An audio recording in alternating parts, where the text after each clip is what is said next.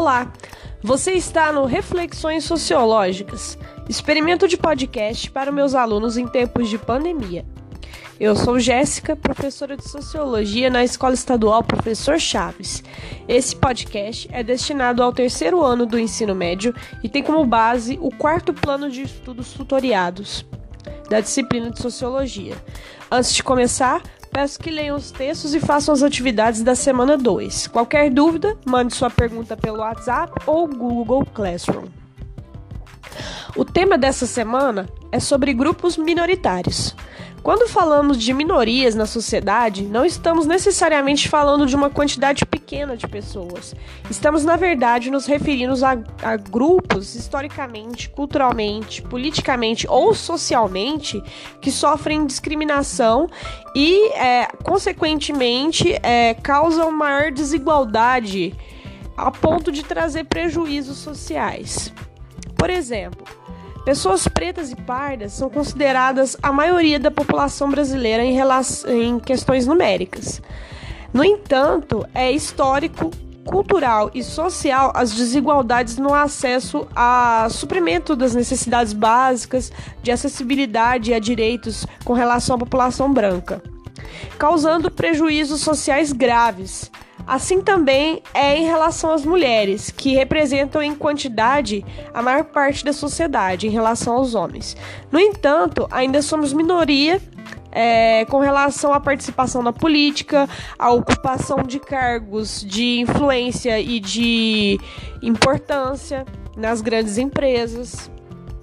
Então, quando falamos em minorias, nos referimos a diferenças. Somos diferentes mas quando essa diferença determina qual direito será mais fácil de ter acesso e o que será mais fácil ou difícil de ter acesso, essa diferença exclui.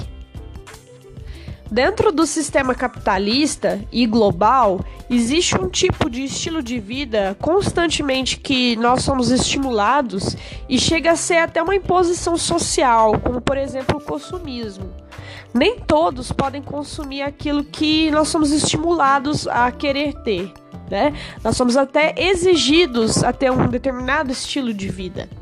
Esse tipo de estímulo na globalização do capitalismo acentua ainda mais as desigualdades.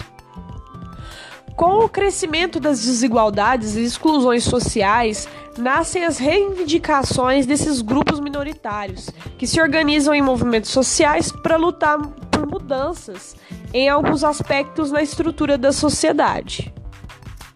Com a pandemia, as desigualdades entre os grupos sociais, principalmente os minoritários, ficou ainda mais evidente como por exemplo os indígenas que têm seu espaço invadido por garimpeiros e também as queimadas causadas pelos grandes latifundiários que aumentou ainda mais a destruição da, da, do meio ambiente e ainda destruiu o local de moradia dessas populações.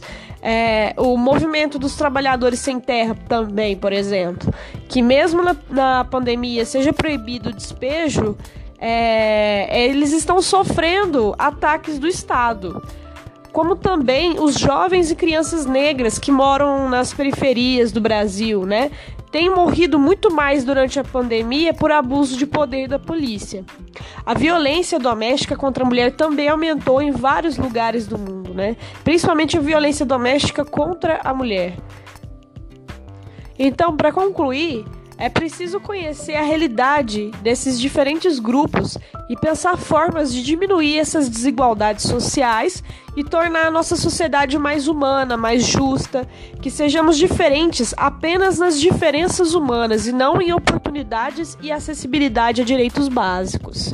Então é isso, pessoal. Espero que vocês tenham entendido. Se cuidem. Qualquer dúvida, mande sua pergunta e um abraço.